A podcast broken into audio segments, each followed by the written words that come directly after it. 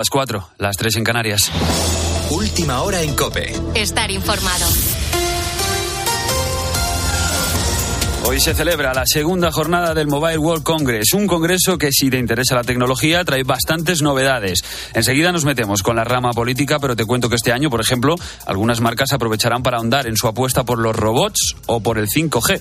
Otras tienen previsto anunciar sus nuevos lanzamientos de telefonía móvil e incluso, ahora que por ejemplo el bolsillo no nos da un respiro, está previsto que se presenten teléfonos de última generación a un precio asequible. Se habla de unos 140 euros, que no está nada mal teniendo en cuenta los precios que manejan hoy en día los teléfonos móviles. Estamos hablando del mayor congreso de telefonía móvil del mundo y queda empañado una vez más por el desplante de las autoridades catalanas al rey Felipe VI. Escuchamos a la alcaldesa de Barcelona, Ada Colau, minutos antes de que esta noche el presidente del gobierno asegurara que fue un error el gesto que Colau y Aragonés tuvieron con el rey. Una equivocación. Hay pocas ferias en España, probablemente la única, que cuente con este respaldo institucional tan sobresaliente liderado por el jefe del Estado, por el rey de España. Y creo que es una equivocación porque también el rey de España ha contribuido a la consolidación de Barcelona como eh, la sede permanente de este importante congreso la alcaldesa de Barcelona, de Barcelona ha dicho esta noche que cree que la recepción al rey es una recepción, un evento anticuado y un besamanos del que dice no va a participar. Pedro Sánchez también se ha referido esta noche a la moción de censura de Vox y ha asegurado que no van a esperar tres meses para convocar el debate. Entre tanto, el gobierno trata de desviar el foco de esta moción hacia el Partido Popular. Por un lado, Santiago Abascal ha desvelado este lunes sus intenciones con esta moción. Aunque salga adelante, Ramón Tamames no será presidente. Servirá, dice, para convocar elecciones anticipadas. Aún así, aritméticamente es imposible que la moción salga adelante y Moncloa, como te contaba, trata de buscar esa cartajada. Desearíamos que la moción se debata lo antes posible para que se puedan disolver las Cortes antes del 4 de abril, creo, para que puedan celebrarse las elecciones generales el día 28 de mayo junto con el resto de elecciones que están convocadas en España, las autonómicas y las municipales. Una vez más, el Partido Popular tira la piedra y esconde la mano. Lejos de estar al frente de lo suyo, pues se esconde en el despacho de Génova. No me sorprende que el señor Feijóo no acuda al Congreso de los Diputados porque expresa ese tirar la piedra, esconder la mano. Feijóo no va a estar en el Congreso porque no puede, no porque no quiera. No es diputado en el Congreso y por lo tanto no tiene escaño. Con la fuerza de ABC. Cope, estar informado. Del exterior, Pekín ha pedido un alto al fuego en Ucrania. Lo ha hecho a través de una propuesta de paz que, aunque no expone una hoja de ruta para el armisticio, supone un paso positivo de cara a que el gigante asiático ejerza presión sobre Rusia.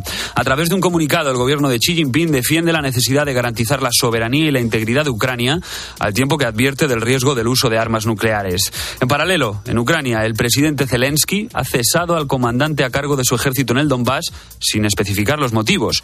Y en España seguimos con nuestras particulares discrepancias en torno a la guerra. Esta noche hemos tenido otro ejemplo de ello. Combinamos al Partido Socialista a que acepte la, la propuesta de Podemos, que es buscar un alto el fuego. Cuando se escuchan eh, declaraciones eh, tendentes a, a buscar eh, una solución a la paz, yo tengo que decir que, que comparto ese análisis.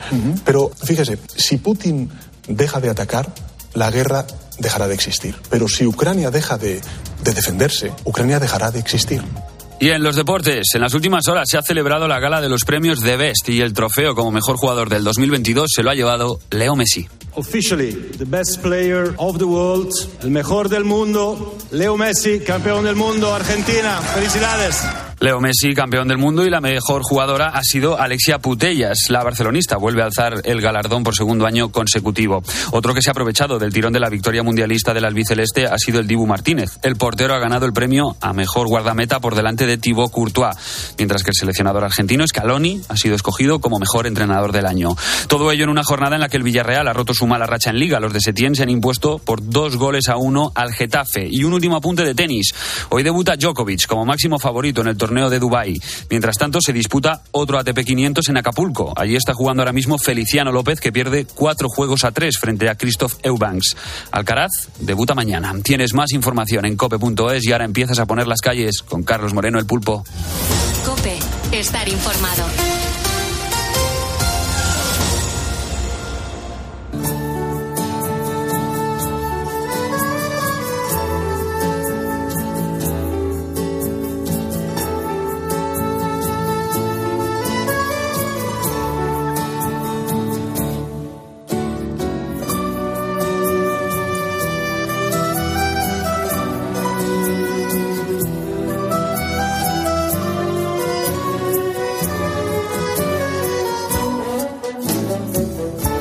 4 y 5 de la mañana, 3 y 5 de la mañana en las Islas Canarias. Buenos días. Gracias por estar escuchando la radio. Gracias Beatriz Pérez Otín. Gracias Gonzalo Zavalla por actualizarnos la información, por habernos traído hasta aquí. Este es el programa de los campeones, el programa de la gente que está en el medio de la nada. Hay mucha gente que no duerme y no concilia el sueño y aquí se queda escuchando la radio y participando en este programa interactivo. Y hay mucha gente que comienza la jornada ahora, pero también, por supuesto, hay un montón de gente que nos escucha mientras está trabajando. Somos un programa que no, que no toca la política, que no toca ese ruido mediático que vivimos por activa y por pasiva por todos los medios de comunicación. Somos una isla en cuanto al contenido, más que nada porque nos queremos quedar siempre con historias positivas, historias humanas que son las que eh, nos demuestran que a pesar de todo la vida mola un montón y a veces la mejor firma que podemos hacer es eh, comenzar el día poniendo calles positivas para, para demostrarte que a pesar de la dureza que esta tiene muchas veces, la vida merece la pena. Mira, eh, recordarás que el pasado mes de noviembre, en 2022, aquí en España estuvimos pendiente de Oliver. Oliver al que no conocíamos, pero resultó ser un niño de tres años al que diagnosticaron un tumor cerebral en México, donde vivía junto a su familia Claro, mm, sus padres, que además eran y son originarios de Málaga, creyeron que le perdían, creyeron que le perdían cuando al, país centroamericano allí mismo les dijeron que, que, allí no le podían tratar y que le quedaba poco más de, de un mes de vida. Pero bueno, afortunadamente una ola de solidaridad que se desató en nuestro país obró el milagro y finalmente el menor pudo ser intervenido en nuestro país. Mira, cuando aterrizó en Barcelona, lo hizo gracias al avión medicalizado que pagó pues un empresario anónimo. No se sabía por aquel entonces quién era. El niño se sometió a una primera intervención en el que le quitaron el 90% del tumor. Y bien, hay que decirte ahora que cinco meses después, pues le han extirpado a Oliver el otro 10%. Mira, resulta que los facultativos del San Juan de Dios aseguran que la intervención, que duró algo más de cinco horas, pues ha sido todo un éxito. Y aquí en Poniendo las Calles, en este equipo, nos alegramos un montón.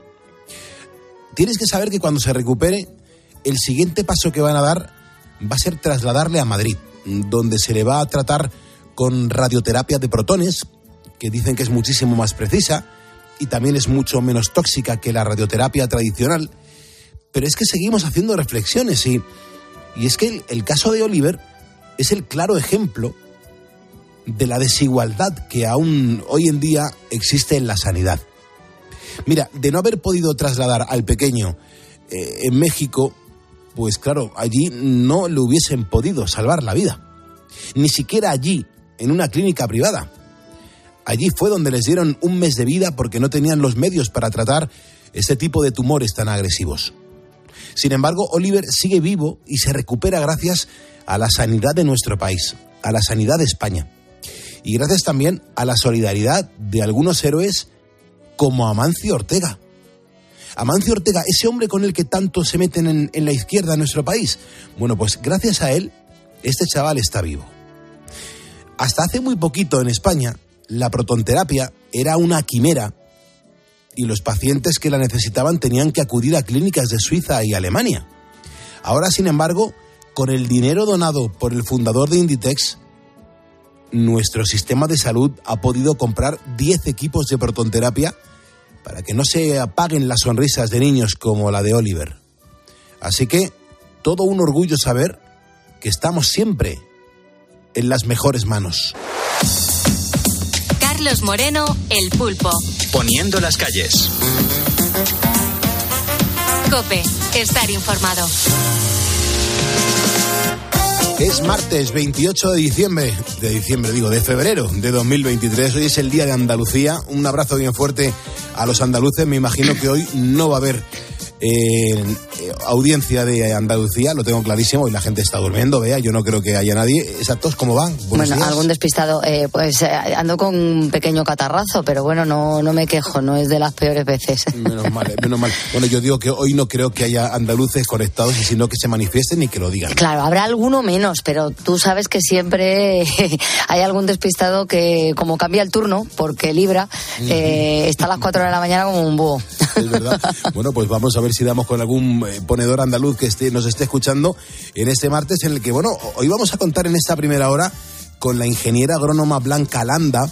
Fíjate, con ella vamos a hablar de un tema que es bastante delicado. Resulta que nuestros olivares están corriendo ahora mismo peligro como lo estás escuchando, no es ninguna exageración, ¿eh? sino una realidad. De hecho, por ejemplo, en Italia hay grandes extensiones de olivares que se han secado por culpa de una bacteria que, bueno, pues que está atacando a estos ejemplares y enseguida vamos a contarte a ti, ponedor, qué es lo que está sucediendo, eh, porque nos ha llamado muchísimo la atención. Eso es lo que aporto yo, vea, no sé qué aportas tú hasta las 5 de la mañana. Pues vamos también a tener en esta hora a Mar Gómez, también es una experta, en su caso es física y meteoróloga del tiempo.es, eh, con, el que, con la que vamos a conocer la previsión eh, meteorológica para hoy y el resto de la semana y nos cuenta luego pues anécdotas que también nos gustan, ¿no? Por ejemplo, tenemos una buena noticia eh, medioambiental y es que el oso pardo se está recuperando en nuestro mm. país, estaba prácticamente desaparecido, lo hemos logrado recuperar. Bueno, pues nada, vamos a escuchar con atención dentro de un rato a Mar Gómez. También es muy importante eh, recordar a esos ponedores que marcaron el teléfono gratuito del estudio, el 950-6006, y que en directo nos llamaron para contarnos cómo le estaban poniendo las calles a esa jornada y de esa manera obtuvieron el diploma oficial de ponedor de calles. Buenos días, Pulpo. Eh, me han dicho que estás parado con una máquina de tren. Sí, de mercancía peligrosa. Qué barbaridad. ¿Y, dónde te has quedado estacionado? ¿Te has detenido? Eh, ¿Se ha estropeado? ¿Qué ha pasado? No, no han echado a un lado para que pase otro tren, porque es una vía única, es decir, de un solo sentido, entonces para que pasen otros trenes, pues nos apartan en una estación. Buenos días, Pulpo. ¿Qué tal, imponedores? ¿Qué haces despierto? ¿Por qué no estás durmiendo? Despierto, pues ya me voy para casa. Salí ahora a las cuatro y media de la limpieza de autobuses de Gijón. Buenos días, Pulpo. ¿Cómo, estamos? Yo estoy bien. Tú tienes voz así como de, de dormidillo. No, no, no, no, no, no, no. ¿Dónde estás, Miguel Ángel? Estoy en Vejer, de la frontera, y tengo todas las playas aquí alrededor. Me llamo Roberto. Roberto, ¿cómo estás? Muy bien. Es que, ¿sabes qué pasa? Que no sé, no sé escribir prácticamente con móvil. Se me hacen las letras muy pequeñas, y entonces prefiero venir aquí a decírtelo. Ah, perfecto. ¿Te has cortado las uñas? Me he cortado las uñas, me las muerdo. ver. Buenos días, Pulpo. ¿Cómo estás, hijo? Pues de escándalo, y ahora que estoy hablando contigo, pues mejor todavía. ¿Cómo sabes que soy yo ahora mismo? Hombre, porque te reconozco de la voz. Trabajando en el olivar. Ajá, ¿y cómo están los olivares por allí? Oh, de escándalo. Eh, no más que lo estoy cuidando yo. ¿Qué les estás poniendo? ¿Mercromina? Eh, exactamente, más o menos. Curándolos, curándolos. ¿Habrás escayolado alguno? A veces también, a veces hay que, hay que entablillarlos, a los que se parte que están cargados. Poniendo las calles. Ponedores que marcaron el teléfono de este estudio directo gratuito 950-6006 y nos contaron, pues eso, cómo le estaban poniendo las calles a la jornada que tocaba. Hoy tú puedes hacer lo mismo. Me encantará hablar contigo. Llámame y cuéntanoslo porque además vamos a enviar el diploma oficial de ponedor de calles, porque si me estás escuchando es porque eres eso, un ponedor, y juntos vamos a por el martes.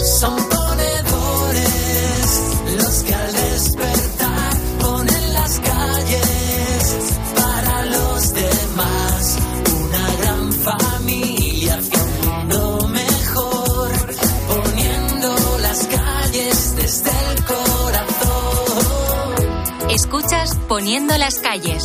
Con Carlos Moreno, El Pulpo. Cope, estar informado. Hoy en facebook.com barra poniendo las calles te estoy preguntando si prefieres para tus tostadas el aceite de oliva o la mantequilla. Te leemos.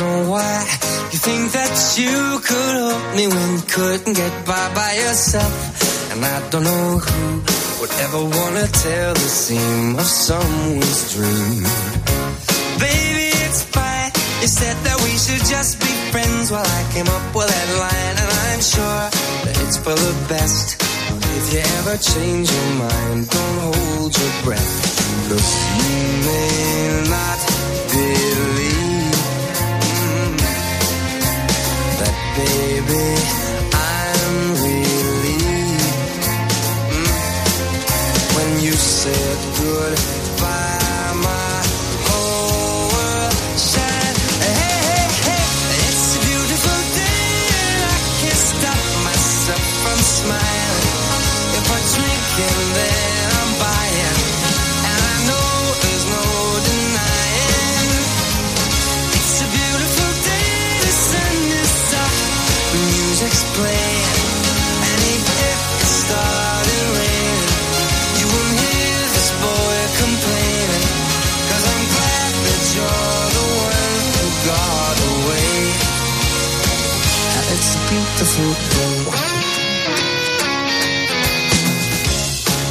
Turn to fly. So girls get in line, cause I'm easy, no playing this guy like a fool. Now I'm alright.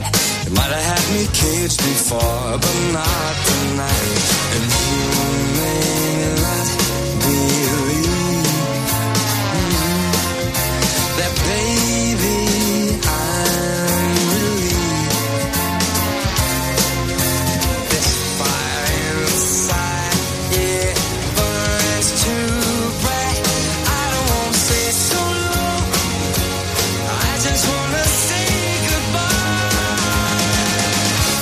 It's a beautiful day. I can't stop myself from smiling. 4.16 de la mañana, 3.16 en las Islas Canarias, una de las mejores voces que tiene la música hoy por hoy, Michael Bublé. Le estamos escuchando en Poniendo las calles en el primer despertador de la radio. Fíjate, vea que estábamos diciendo que si había algún, mani- algún andaluz que se manifestase, que demostrase que estaba aquí, joder, madre mía, la de mensajes que acaban de entrar, esto me pasa a mí por hablar. Dice Francisco Javier Amores, dice, por aquí hay una sevillana que os está escuchando, también escribe Ángel, Ángela, Ángela M. Romero, dice, Pulpo, aquí una andaluza de Jaén, concretamente estoy en Úbeda escuchándoos.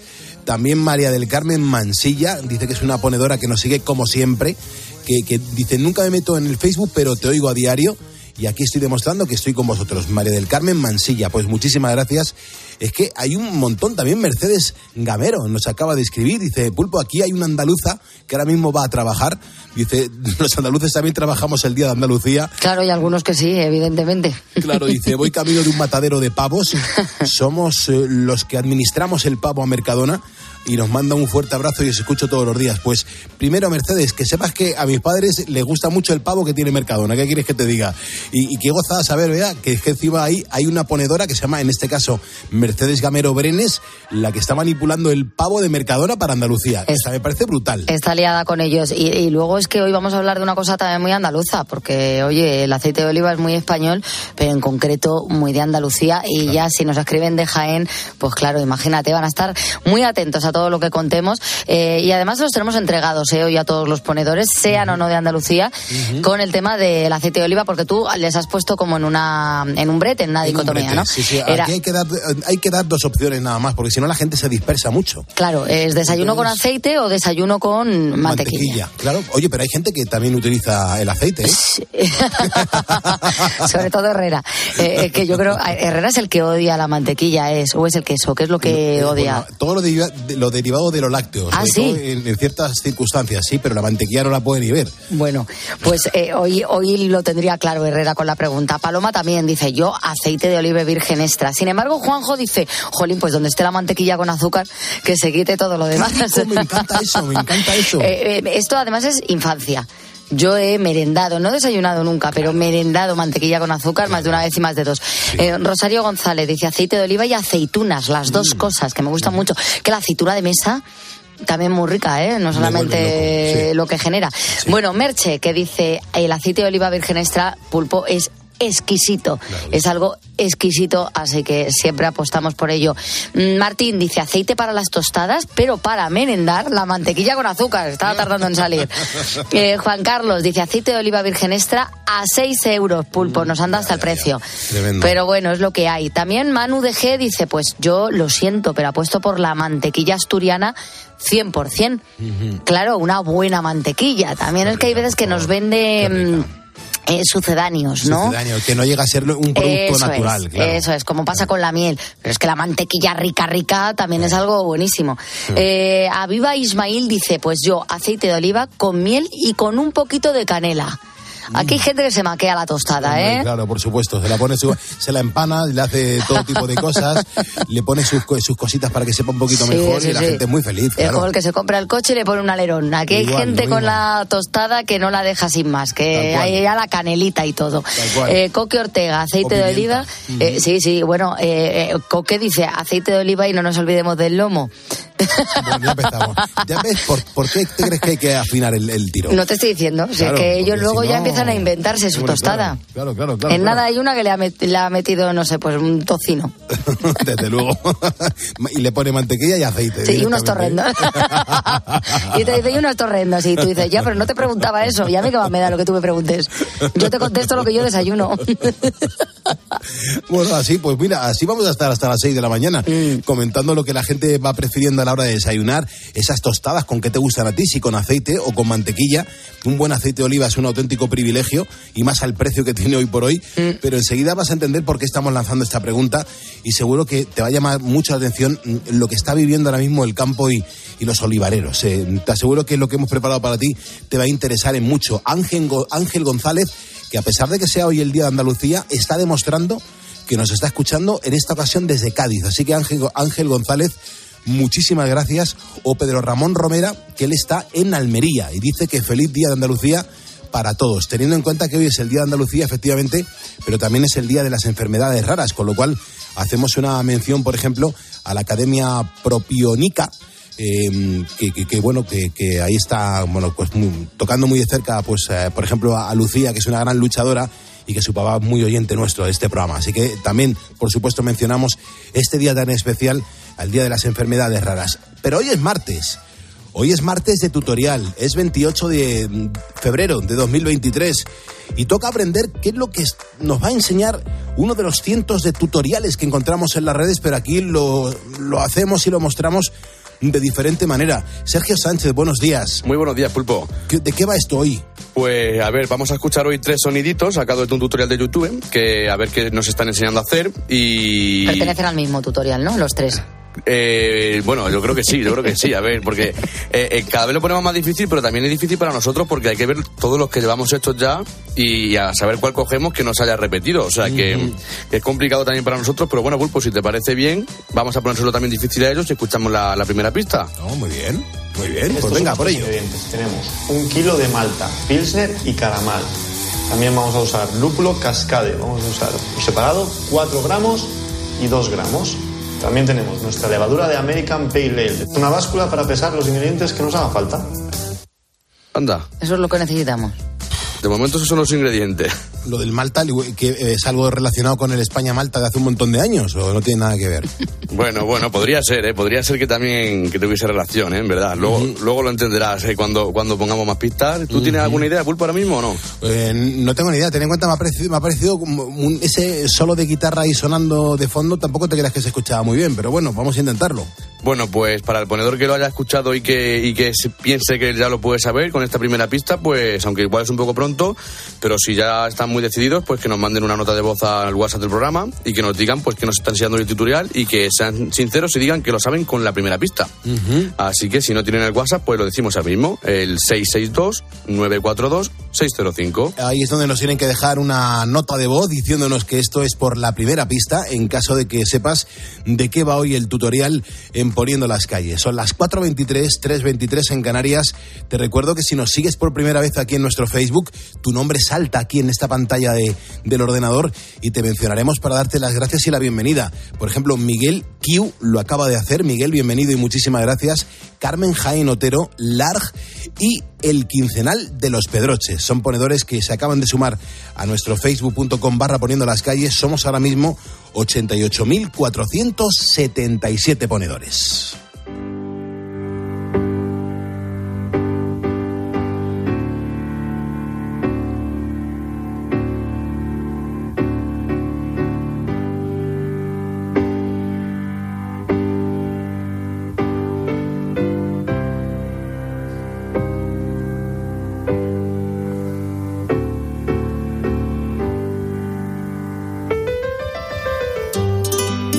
Gracias también a Juan José Guzmán, que está trabajando en Sevilla y nos acaba de seguir en Facebook, y, y a Juan a José San Juas Salmonte. Dice que él trabaja en el chiringuito de televisión, con lo cual, eh, José San Juas, te mando un abrazo bien fuerte y bienvenido a este primer despertador de la radio.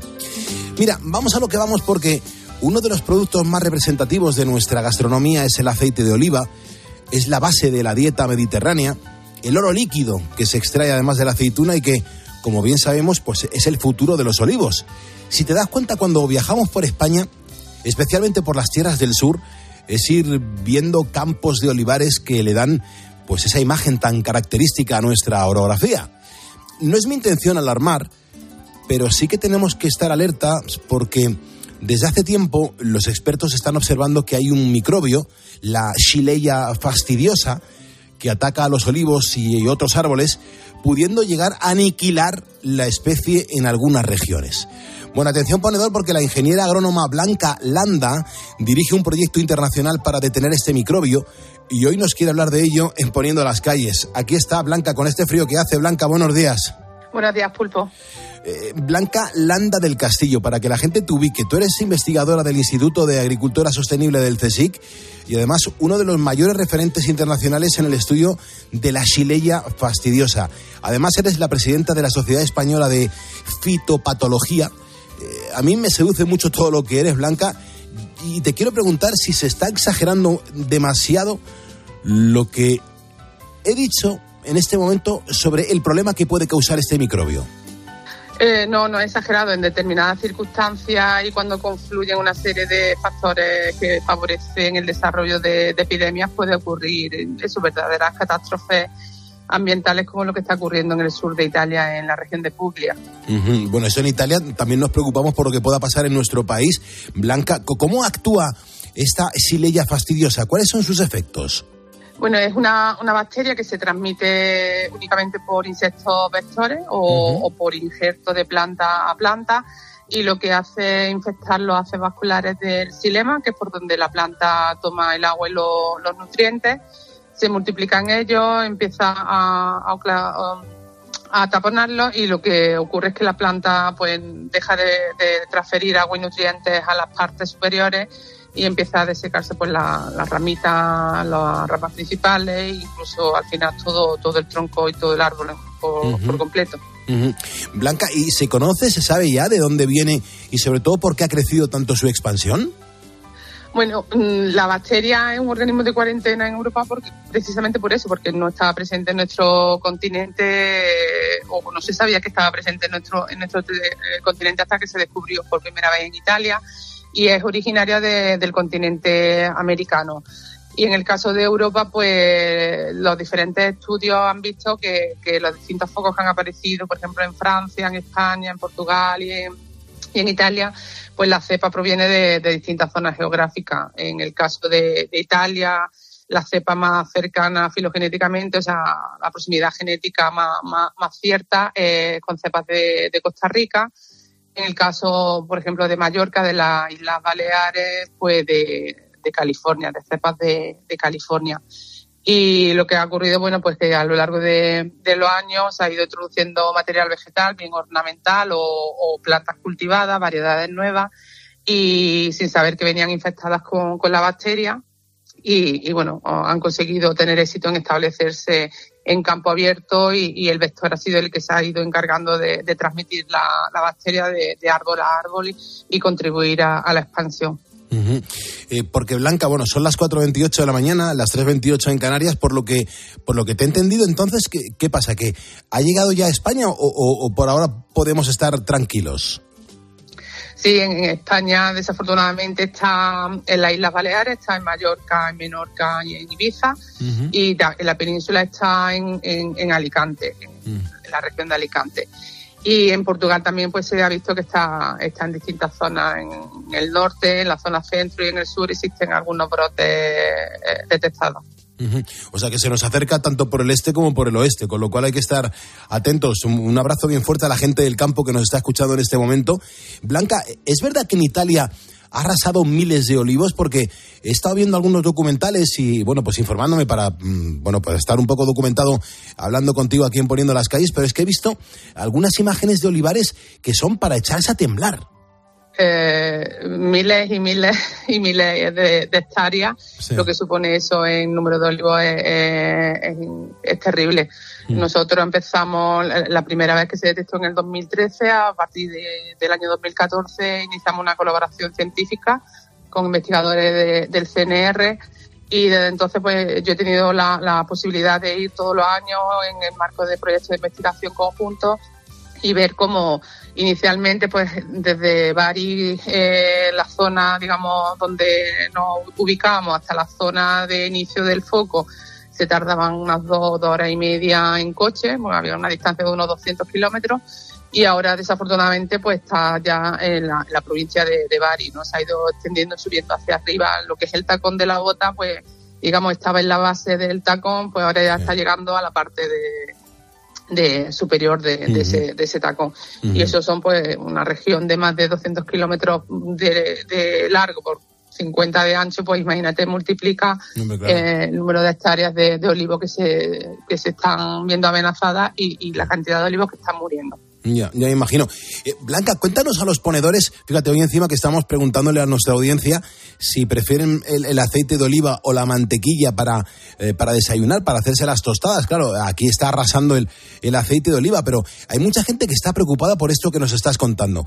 Yo quiero saber en qué consiste la investigación que estáis llevando a cabo, porque hay que recordarle a todo el mundo que, que un árbol es un ser vivo, pero mm, no puede mostrar sentimientos, por lo que me imagino que, que todo es como un, un poco más complejo, ¿no? Eh, para unas cosas es más complejo porque obviamente no te transmite lo que, lo que le, le ¿Cómo se ocurre? ¿no? Claro. Y ese es un gran problema. Eh, la bacteria infecta el árbol y pasa mucho tiempo desapercibida porque no causa síntomas. Se desconoce el tiempo que lleva desde que la planta se infecta hasta que, que los síntomas se expresan y ya cuando ya es demasiado tarde.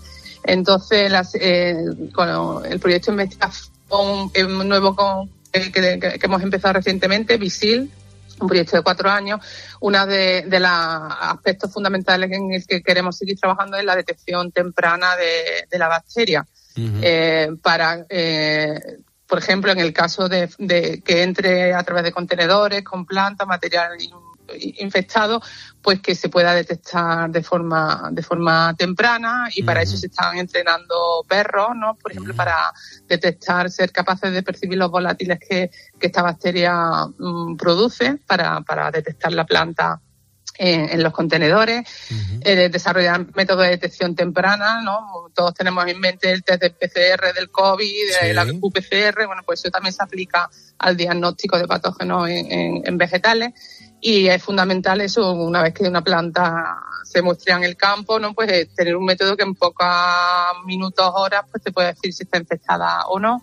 Y también estamos aplicando el uso de teledetección de cámaras eh, situadas en, en aviones tripulados para abarcar miles de hectáreas. Son cámaras que detectan la temperatura de la copa del árbol o, o- o cámaras hiperespectrales que registran espectros que nosotros a, a simple vista no, no podemos ver, no, no es percibible al, al ojo humano. Y también vamos a, a pas- a dar un paso más con el uso de satélites, ¿no? de, de imágenes también hiperespectrales y térmicas desde satélite que permitan monitorizar eh, territorio. De verdad que estoy alucinando de, de lo que nos estás contando, Blanca, a todos los ponedores. Vamos, yo te aseguro que ahora mismo toda la audiencia está con, con las orejas en, los altavoces, alucinando de, de- cómo se puede eh, pues avanzar en- en el diagnóstico de, de cómo se encuentran estos árboles. Quiero mandar un abrazo a Julio César Morales, que nos está escuchando por primera vez y estará también alucinando como lo estoy haciendo yo, eso de, de los perros que pueden detectar si el olivo tiene la bacteria o incluso hacer una PCR a un árbol. Vamos, me, me parece espectacular. Pero, Blanca, ¿qué es lo que sucede cuando eh, se ha diagnosticado el problema? ¿Qué, qué se puede hacer? ¿Hay algún tratamiento eficaz o, o cómo se opera? O sea, intentar prevenir que la bacteria entre o si entra que se detecte lo, lo antes posible. Y, y después pues contribuir también a, a determinar qué genotipos vegetales de, de las plantas de mayor interés, pues no solo de, de olivos, sino que en el caso de España, por ejemplo, lo que más se está viendo afectado es, es almendro, ¿no? Ver qué variedades serían más tolerantes, si existen otros otros cultivos leñosos que puedan ser utilizados en estas zonas de que se están viendo amenazadas, ¿no? Para buscar cultivos al- alternativos y también buscar medidas de, control biológico que sean respetuosas con el medio ambiente, tanto para combatir y controlar el vector, que es el que transmite la bacteria, como para intentar eh, promover eh, plantas que sean más, saludables y, más resilientes a la, a la infección. Estamos buscando el microbioma de la planta, todos ya tenemos en mente el microbioma humano, la flora digestiva, lo importante que es para la salud. Bueno, pues eh, las plantas también tienen su, su propio microbioma. Eh, los haces vasculares de la planta no es algo estéril, sino que, que también tienen un conjunto de microorganismos que son habitantes naturales de este, de este nicho ecológico y lo que queremos ver cuáles son esos componentes, cuáles podemos ser capaces de cultivarlos, incrementarlos en el laboratorio para crear comunidades eh, sintéticas que sean capaces de combatir la bacteria en, en ese nicho, ¿no? en los haces vasculares, porque lo gran complejo de este patógeno es que al estar únicamente en los haces vasculares es muy difícil acceder a él o aplicar un tratamiento químico o algún antimicrobiano, ¿no? Que estamos trabajando en buscar e- estos, estos productos también, eh, pero la- cómo aplicarlos es, muy complicado, ¿no? Habría que inyectarlo al tronco o ser un producto sistémico que si se aplica foliarmente fuera capaz de, ser absorbido por, por la planta. Y luego también, bueno, eh, no nos olvidamos del componente social de, de, esta, de este problema y, y también queremos hacer un estudio ambiental del impacto que está suponiendo bueno, las medidas de control que se están aplicando, que eh, desafortunadamente en zonas como la península hay que aplicar erradicación para evitar que se, que se extienda. Y también queremos saber un poco eh, la percepción que tiene el agricultor y, y cómo de eh, mm, propenso sería aplicar algunas de las medidas de control que nosotros desarrollemos Ujú. a lo largo de, de estos cuatro años. Ujú. Eh, las 4.36, 3.36 en Canarias, en directo estamos poniendo las calles en la cadena COPE. Eh, Blanca, por lo que has comentado, eh, es más mm, cosa de la prevención que, que, otra, que ninguna otra circunstancia porque no existe un tratamiento 100% eficaz. Pero me imagino, Blanca, que la climatología pues puede llegar a ser un elemento importante en su propagación, ¿no? Claro, desafortunadamente la, la cuenca del Mediterráneo pues se sabe que es una zona muy favorable para el desarrollo de, de esta bacteria. Eh, Se han hecho estudios pues, en nuestro grupo de investigación y también por la, por la EFSA que, que- que han determinado bueno, pues que gran parte de la zona del Mediterráneo, en el caso de que la bacteria se distribuyese, bueno, pues sería más favorable para desarrollar, de- desarrollar epidemias de, esta bacteria y que además mm, en modelos de cambio climático no pues eh, la favorabilidad pues se, se desplazaría hacia hacia el norte de, Europa. Pues no te voy a quitar más tiempo, Blanca. Déjame que recuerde a los ponedores que hemos hablado contigo con Blanca Landa del Castillo, investigadora del Instituto de Agricultura Sostenible del CSIC y además uno de los mayores referentes internacionales en el estudio de la Sileia fastidiosa. Así que, Blanca, ojalá se encuentre un tratamiento eficaz mm, que además sea pronto para, para toda esta plaga. Y te doy las gracias por habernos ayudado a poner las calles en un frío martes 28 de febrero de 2023. y a vosotros por vuestro interés y empezar la mañana con conciencia. Pues sí, sí que nos toca y nos gusta y nada más, nos lo tomamos bastante en serio. Muchas gracias, Blanca. Eh, fíjate, Juan Manuel Aguilera, la jefe de sus niñas, Francisco Colorado Sanz, Paco Serrano Lana, Kika Fernández Ortiz, Kika, un beso fuerte, Manolo Sierra, Javi TR, Carlos Ramírez Ruiz, Manuel Rodríguez Gracia, José Chomoya Díaz, Juan José Guzmán y José San Juás, ponedores que se acaban de sumar a nuestro Facebook. Bienvenidos.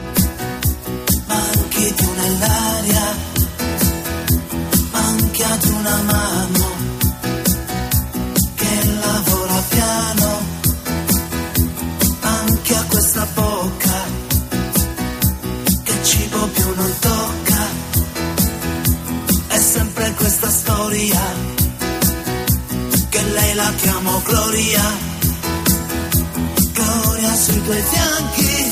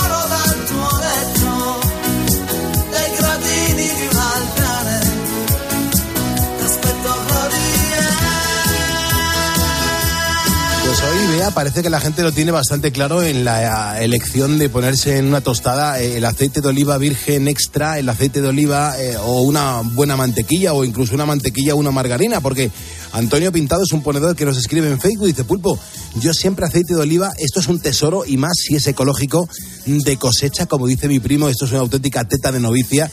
Nos da las buenas noches a todos los ponedores. Es una pasada la predilección por el aceite de oliva en este programa. ¿eh? Sí, sobre todo el aceite es lo que más eh, están contestando, aunque luego tenemos a, a los que les gusta todo. Ramón dice los sábados aceite y los domingos mantequilla lorenzana. ¿Qué te parece? Muy bien, muy bien. ¿Eh? Perfecto. Para no, él deja contentos a todo el mundo. Marian, mundo. aceite de oliva siempre español, andaluz, a ser posible. Juan Muñoz, aceite de oliva virgen extra, aun cuando es raro que desayune tostadas, pero si las como es con aceite. Y Ángeles Molina, mm, pues tú imagínate lo que te digo, eh, mm, ella no nos puede decir que, que desayuna con aceite porque no es verdad. Ella lo hace con salmorejo, aguacate molido y jamón serrano. Dice, eso está para reventar de rico, madre mía. Desde luego que sí, hombre, ayer porque no viniste, vea, pero ayer preguntamos sobre un buen aguacate, un, un buen aguacate. Hay mucha gente que, que lo ha conocido no hace mucho tiempo y el aguacate es algo delicioso. Y la gente, oye, hay muchas muchas personas que se lo desayunan en una tostada y, oye, los más pudientes le ponen incluso un trocito de salmón, porque el aguacate con salmón dicen que está bastante rico. Muy bueno el aguacate con salmón y marida con muchas cosas. A mí me gustan ensaladas. Por ejemplo, tomo ensaladas de judías verdes, le echo un poquito de aguacate. Tengo una amiga que es eh, venezolana y dice, hombre, es que estáis hablando de la mantequilla del Caribe. Y es que es algo exquisito, la verdad. Eh, Cristina dice que aceite de oliva con un poquito de azúcar. Dice, eso es manjar de dioses.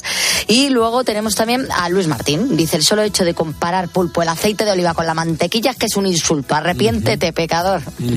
El teléfono del estudio es gratuito, es el 950-6006. Doy la bienvenida a Francisco José Leo Pérez, un ponedor que nos acaba de seguir en Facebook.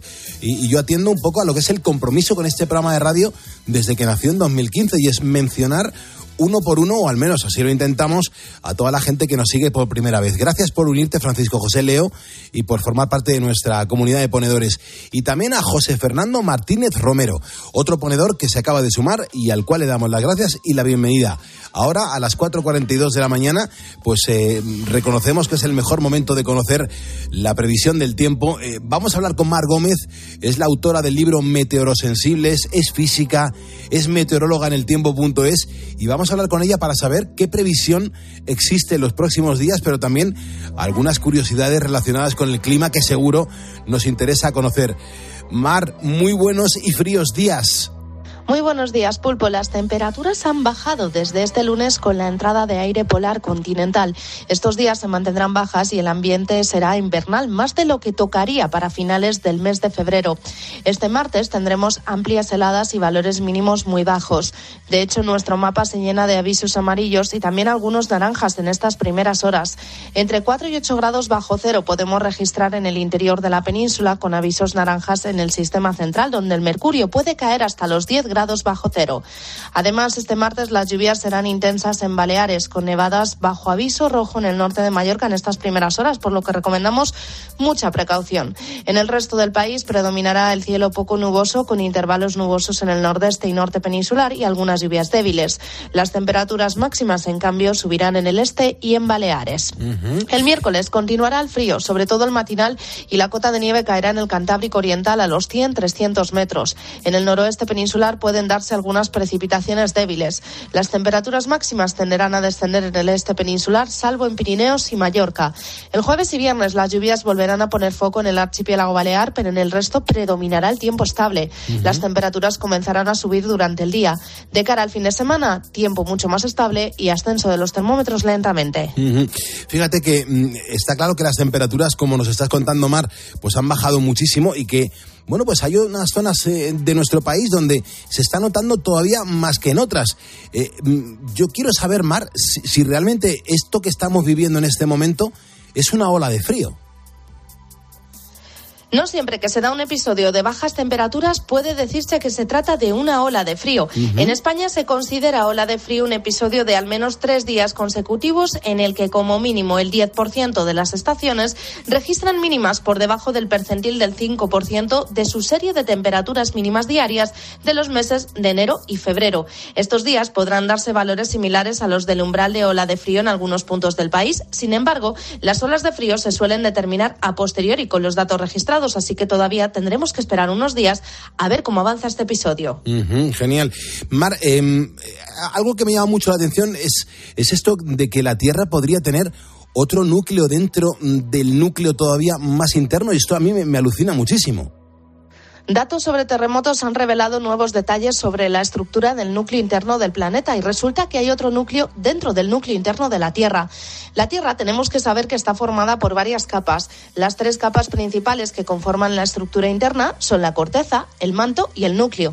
Dentro de este hay un núcleo interno y otro externo, o eso creíamos, porque ahora parece que hay un núcleo dentro de ese núcleo interno.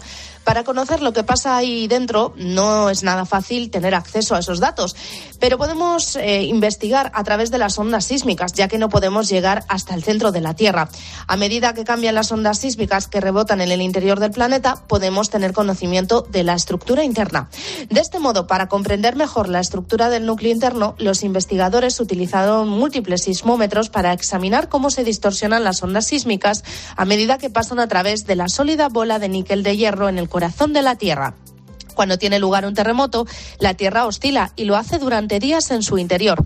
A través de estas oscilaciones medidas en el lugar del terremoto y la antípoda, pudieron analizar cómo se comportaban estas ondas al atravesar el interior de la Tierra, y eso ha sido clave.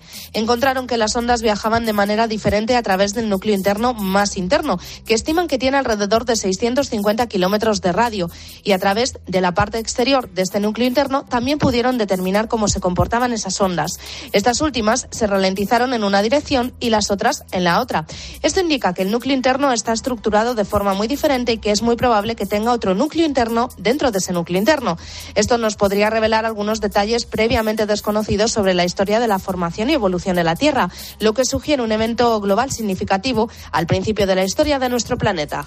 Eso está genial. Eh, eh, Juan Francisco Polo Martínez, un ponedor que nos está escuchando ahora mismo, dándole la rosca de, de Málaga. Eh, a él le gustan mucho las tostadas con aceite. Pero Mar, para finalizar, yo creo que una buena noticia es que estos días se ha confirmado que es que eh, el oso pardo se está recuperando en España. Cuéntanos. El oso pardo, una de las grandes especies de mamíferos en España, ha recuperado su presencia en la cordillera cantábrica. Ha pasado de los 50 ejemplares a finales del siglo XX a los cerca de los 370 individuos. Se estima que en la actualidad hay 250 ejemplares de osos pardos en el área occidental y otros 120 en la oriental. De ellos, 11 se encuentran en Galicia, 31 en Cantabria, 131 en Asturias y 197 en Castilla y León. Según los expertos, el aumento de superficie en la que está presente este plantígrado se debe a los esfuerzos de protección por parte de las diferentes administraciones, sobre todo las de Cantabria, Castilla y León, Asturias y Galicia. Unos planes de recuperación que se iniciaron en los años 90 y que parecen estar dando un gran resultado. Pues muchas gracias. No te vayas muy lejos, Mar, que a partir de las 5 y 5 necesito que me des eh, la previsión meteorológica para hoy martes. Son las 4.48, 3.48 en Canarias. Gracias por estar en Cope poniendo las calles. Escuchas Poniendo las calles. Con Carlos Moreno, El Pulpo. Cope, estar informado. Si afecta tu bolsillo, le interesa a Carlos Herrera.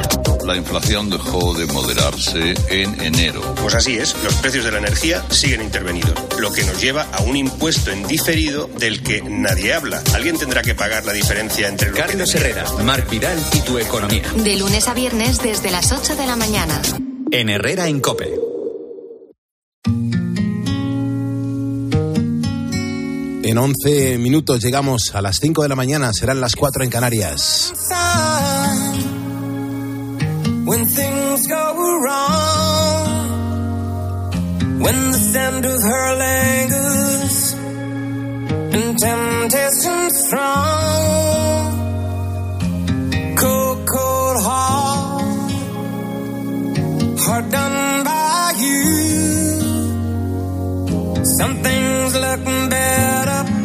baby.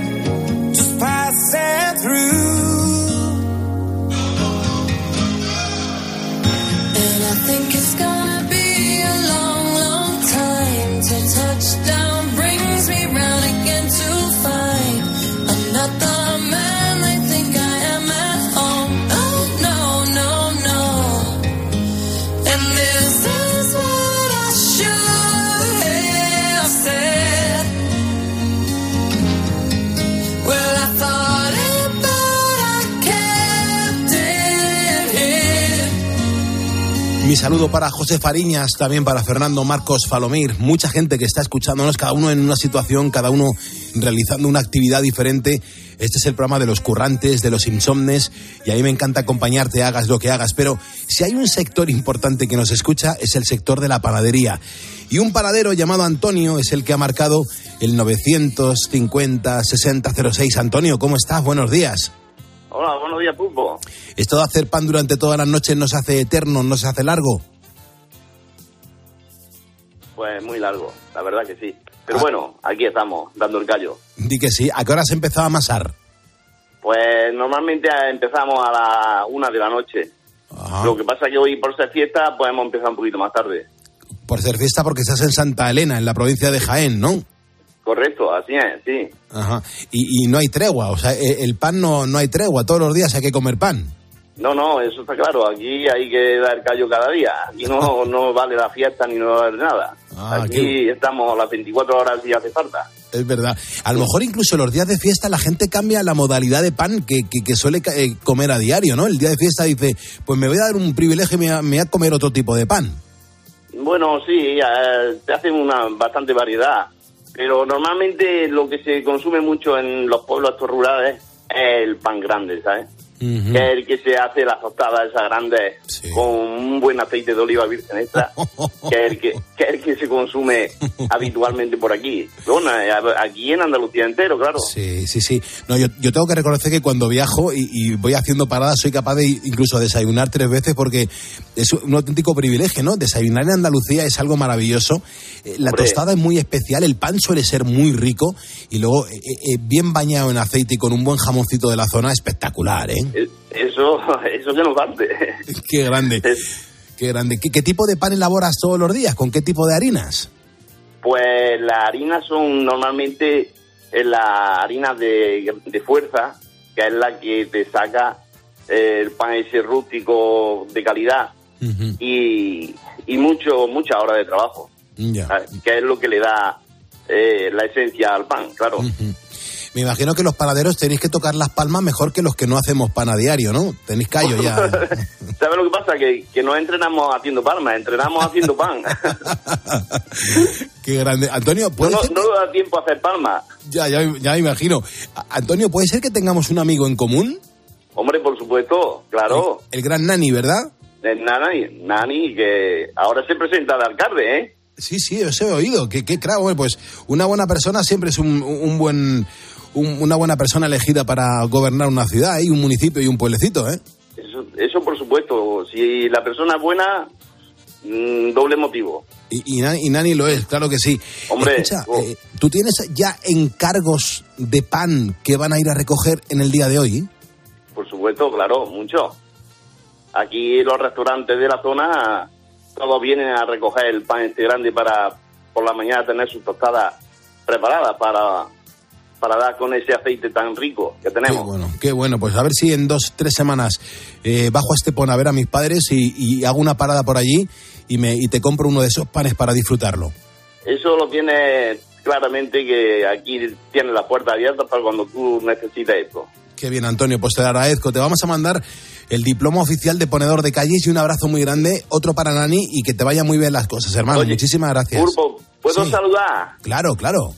Vamos a ver, mira, saludo a mi hija que está en Las Palmas de Gran Canaria, Ujú, que bien, está de enfermera en el Hospital de San Roque. perfecto, muy bien. ¿Y tú crees que nos está escuchando o se lo escuchará luego en el podcast? Yo creo que sí, que está escuchando porque tenía servicio oh, esta noche, pero vamos, como lo, eso habitualmente lo cambian cuando ellas quieren Claro, o cuando le interesa. claro, claro, claro, claro. Bueno, Antonio, yo imagino que estás notando que te estoy abrazando en este momento, ¿verdad? La verdad que sí, y, de, y, y otro para ti de, de mi parte, ¿eh? Muy bien. Dale un poquito ahí a la masa, que escuche cómo, cómo le endiñas bien. Dale ahí un... si, es que la- si- si le doy a la masa tengo la radio puesta. Bueno, cuídate, buen Se va a martes. ¿eh? Buen martes, Antonio, muchas gracias. Venga, muchas gracias, Pulpo. Hasta luego, hermano, muchas Venga, gracias. Adiós, adiós. Adiós. Son las 4.54 de la mañana, hora menos en Canarias. Hoy es martes de tutorial en Poniendo las Calles. Estamos jugando a averiguar qué nos está ofreciendo, qué nos está enseñando hoy uno de los cientos de tutoriales que eh, escuchamos y que vemos y que disfrutamos en, en Internet. Sergio Sánchez, minuto y resultado, ¿por dónde vamos? Pues Pulpo, ya hemos escuchado sobre I-21 aproximadamente las 4 y 21 en la primera pista. Eh, hay participación en el WhatsApp, la gente ya sabes tú que, que le encanta siempre, siempre que se reparte un premio poniendo las calles participar y, y querer conseguirlo. Así que si te parece bien, pues se lo facilitamos un poquito más y ponemos la, la segunda pista. Venga, genial. Ya tenemos nuestra agua en la olla, hemos puesto los 6 litros de agua y ahora lo que vamos a hacer va a ser calentar. En cuanto el termómetro nos indique que tenemos la temperatura del agua a 72 grados, vamos a añadir la malta. Una vez tenemos el mosto a 68 grados, lo dejamos macerar durante una hora. El mosto, vea, ha dicho el Y mosto, la, y, ¿verdad? la, y la malta. Y la malta, mosto y la malta. Y la malta. Oye, podría ser a lo mejor un- como un- un- una bebida exótica, una bebida especial o... No sé, es que la malta es, el, el- el- es de del whisky. cerveza. ¿Puede ser del Ah. whisky? Bueno, ma- No. la, la- la cebada es de la cerveza y la malta puede ser del whisky, Pero, ¿sí podría pe- ser? pero claro, ¿y el agua a 75 grados por qué? Pues si el whisky además se, se suele tomar con un poquito de hielo y a lo mejor una Coca-Cola Pero a, a- a- a lo mejor mientras se hace, ¿no? Es necesario ¿no? Re- bajar un poco, o sea, subir la temperatura para que coja algún tipo de... ¿Qué pinta de un cóctel esto? Tiene pinta, A ver, a ver cuál. Bueno, no sé. ¿Qué tenemos que hacer si creemos que lo sabemos, Sergio? Pues bueno, Pulpo, quien crea que lo sepa, lo único que tiene que hacer es enviar un mensaje de voz, eh, un audio de toda la vida, al WhatsApp del programa, que es el 662-942-605. Genial, pues tengo aquí preparada esta canción del último de la fila que tengo muchas ganas de compartir con toda la audiencia. Enseguida vamos a seguir leyendo los mensajes que nos estáis dejando en torno a lo que la audiencia prefiere para desayunar con una tostada, si la mantequilla o el aceite de oliva. Hay cientos y cientos y cientos de mensajes. Gracias. ¿Dónde estabas entonces cuando tanto te necesité? Nadie es mejor que nadie, pero tú creíste.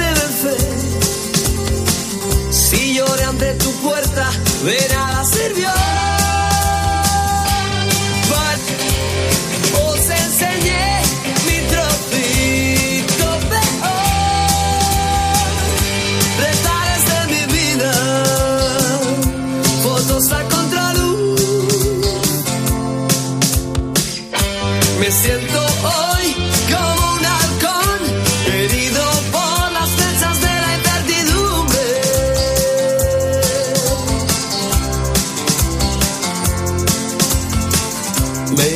El pelo una y otra vez. Me quiero defender. Dame mi alma y paz. Mi saludo para Hugo Vega, Bajaña, está escuchándonos desde Ceuta. Es impresionante la cantidad de ponedores que hay distribuidos por todo el planeta y cada uno aquí asomando la patita diciendo, eh, que yo estoy aquí con vosotros. Vea, nuestros ponedores son más de aceite de oliva, mucho más de lo esperado. ¿Qué quieres que te Mm, diga? sí, eh? sí, Rafael dice, por supuesto, un buen aceite, pero no olvidar una tostada también con mantequilla y un poquito de sal. Dice, de cuanto en tanto, pues tampoco está mal. Por cierto, si te tienes que ir de marcha y vas a beber, un rato antes te tomas un chupito de aceite de oliva y va genial. El truco que nos cuenta Rafael Lo he para... oído. Para no tener resaca, bueno. O Teresa de Madrid dice, sin duda alguna prefiero el aceite de oliva para una rebanada de pan tostado, aunque untado con mantequilla, hay que reconocer que también está muy bueno. Es que hay gente que desprecia mucho la mantequilla, pero si es rica, está muy sabrosa. Miedo me da cuando a las 6 menos 10 le dé la del pulpo Herrera Y le hables de la mantequilla. y no, no, le pregunte directamente. Digo, ¿tú para desayunar qué prefieres? ya verás al final la, la- la cara que, que nos puede llegar a poner. Pero bueno, la vida es así. Y hoy es la pregunta de poniendo a las calles. ¿Mantequilla o aceite de oliva para untarle, para pringarle a una buena tostada para desayunar? A Pedro Cervantes Sánchez le doy las gracias porque nos acaba de seguir en Facebook. Y también a Maite Ferrero del Canto también nos acaba de seguir y esto nos ayuda un montón. Bueno, para entrar en calor, en la segunda hora vamos a hablar en el Pasan Cositas de las profesiones más demandadas en España por comunidades autónomas. Es que en cada una estamos faltos y necesitados de profesionales distintos, con lo cual vamos a ver qué arroja eh, pues esta investigación, este, ese dato que vamos a dar a conocer hoy en el programa. Pero antes, Gonzalo Zavalla tiene que actualizarnos la información sobre lo que está siendo noticia a esta hora en la madrugada de España.